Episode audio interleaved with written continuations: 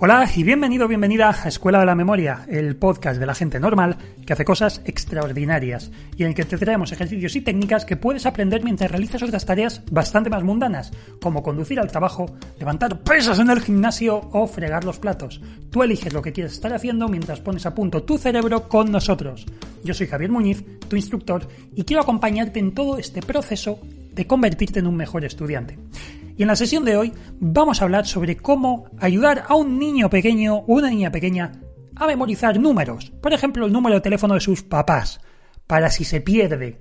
Pero antes, déjame decirte que si quieres aprender a estudiar mejor, sin tener que pasar 8 o 10 horas al día encerrado y a memorizar todo lo que se cruce por tus ojos, te recomiendo unirte a nuestra newsletter de Memoriones. Ahí enviamos un email cada día con aprendizajes muy entretenidos y adictivos. Además, también promocionamos nuestras formaciones.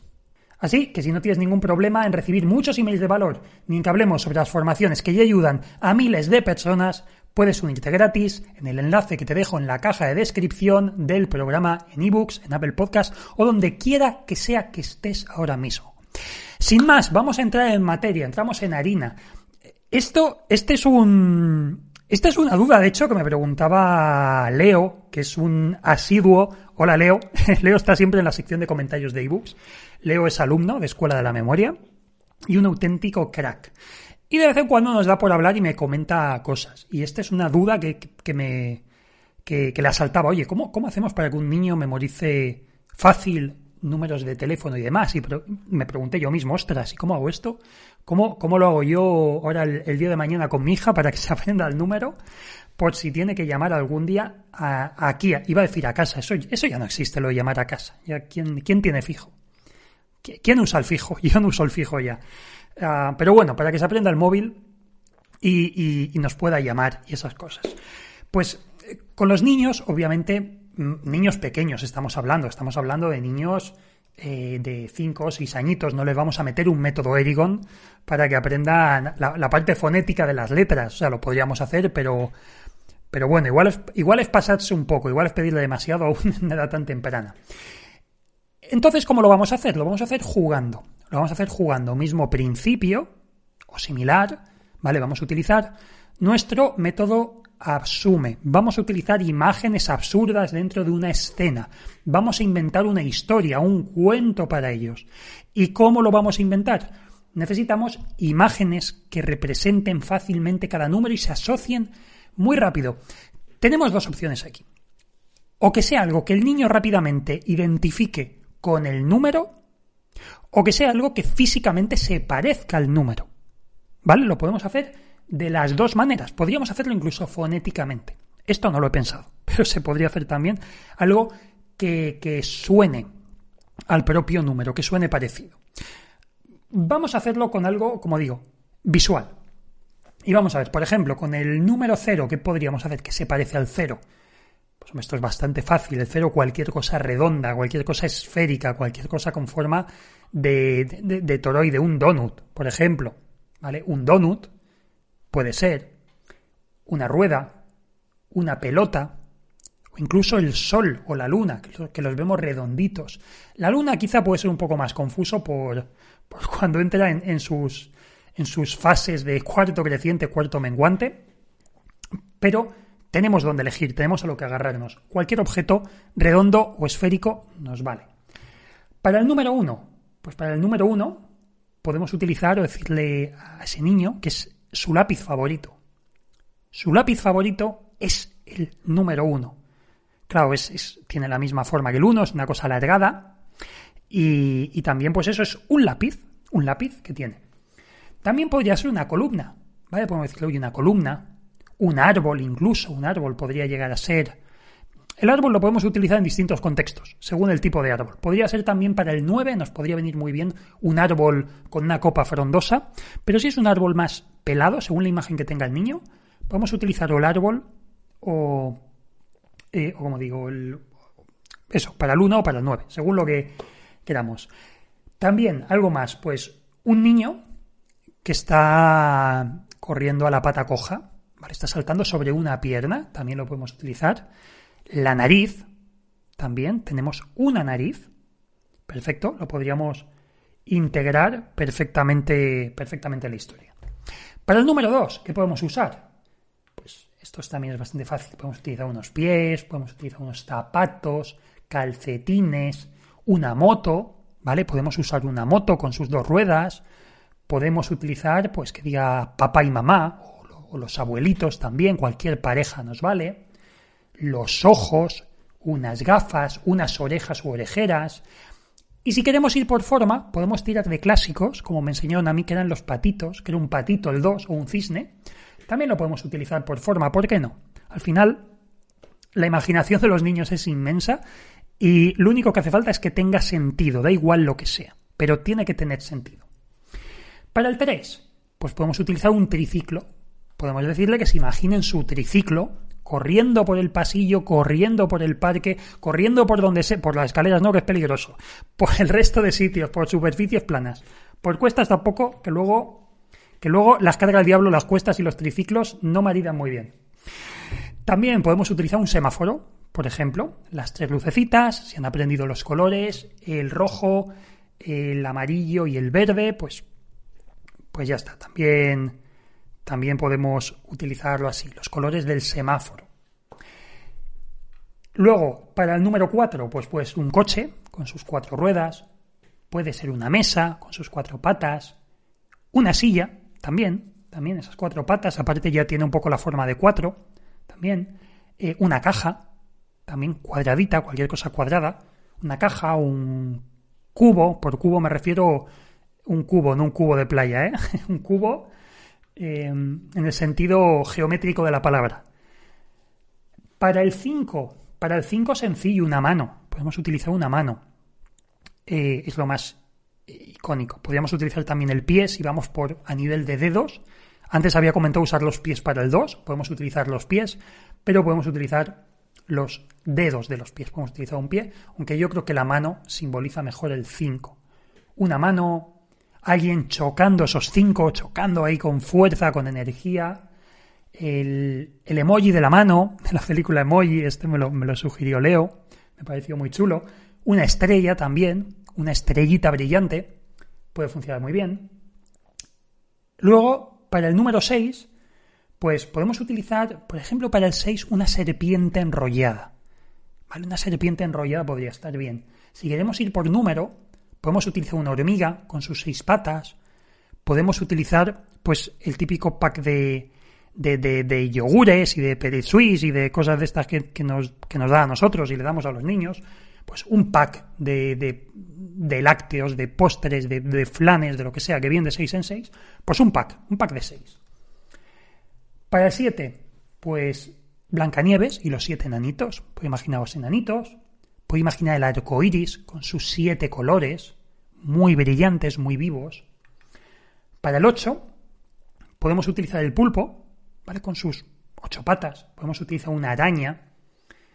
Podemos utilizar, si queremos ir a la forma, podemos usar un muñeco de nieve, esas dos eh, esferas para la cabeza y el cuerpo, ¿vale? Que harían ese 8.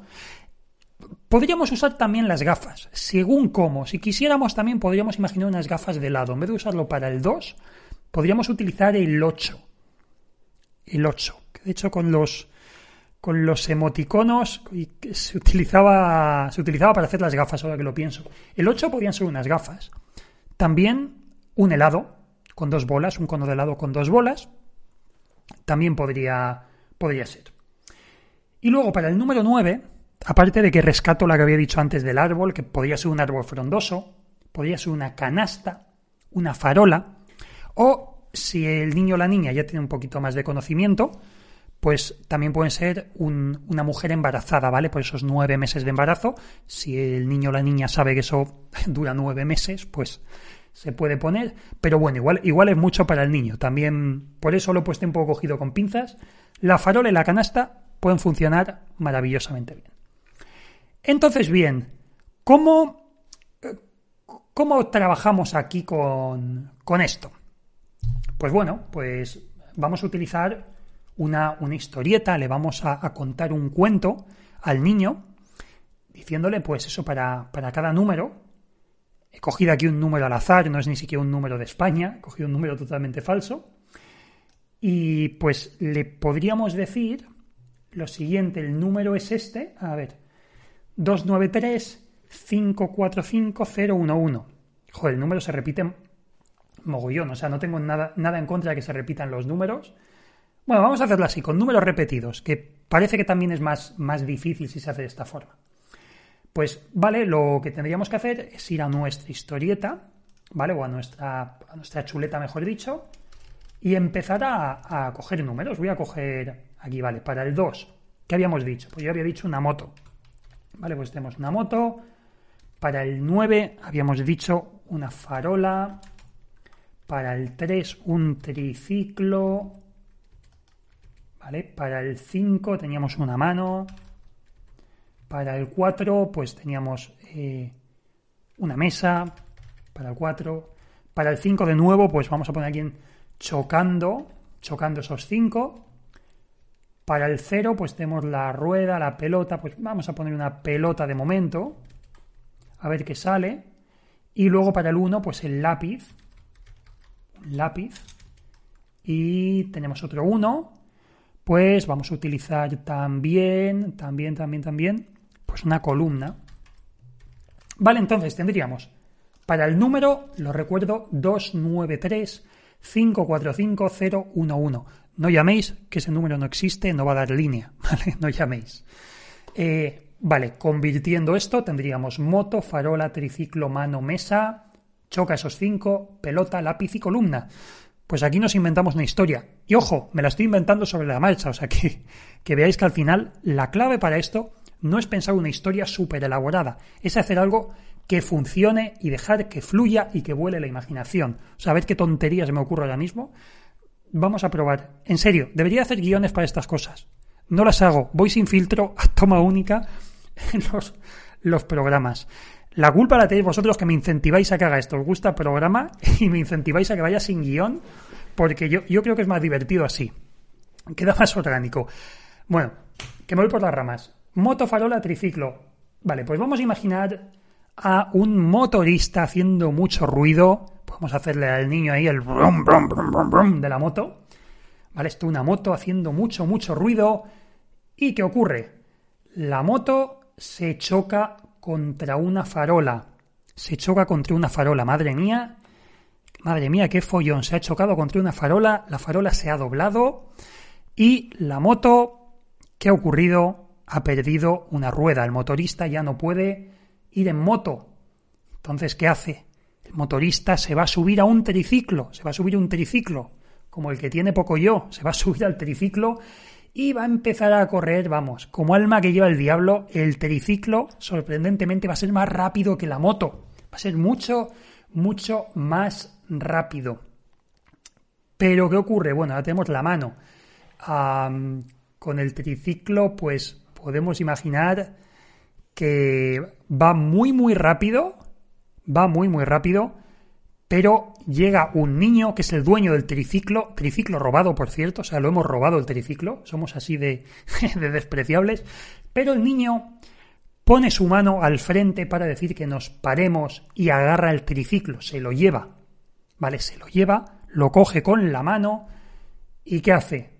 Lo pone encima de una mesa porque quiere ver que no le ha pasado nada al triciclo, lo pone encima de la mesa ve que está todo correcto, ve que no ha pasado nada, ¿y qué hace? Pues choca esos cinco con el motorista, el niño no tiene maldad alguna, no tiene ninguna maldad, y choca esos cinco diciéndole, toma ya, qué buena carrera has hecho, serás un chorizo, pero eh, qué majo que eres, qué bien que me has cuidado el triciclo, ¿vale? Y qué bonita la carrera. Así que le choca esos cinco y se van a jugar con la pelota, se van a jugar al fútbol, se van a jugar.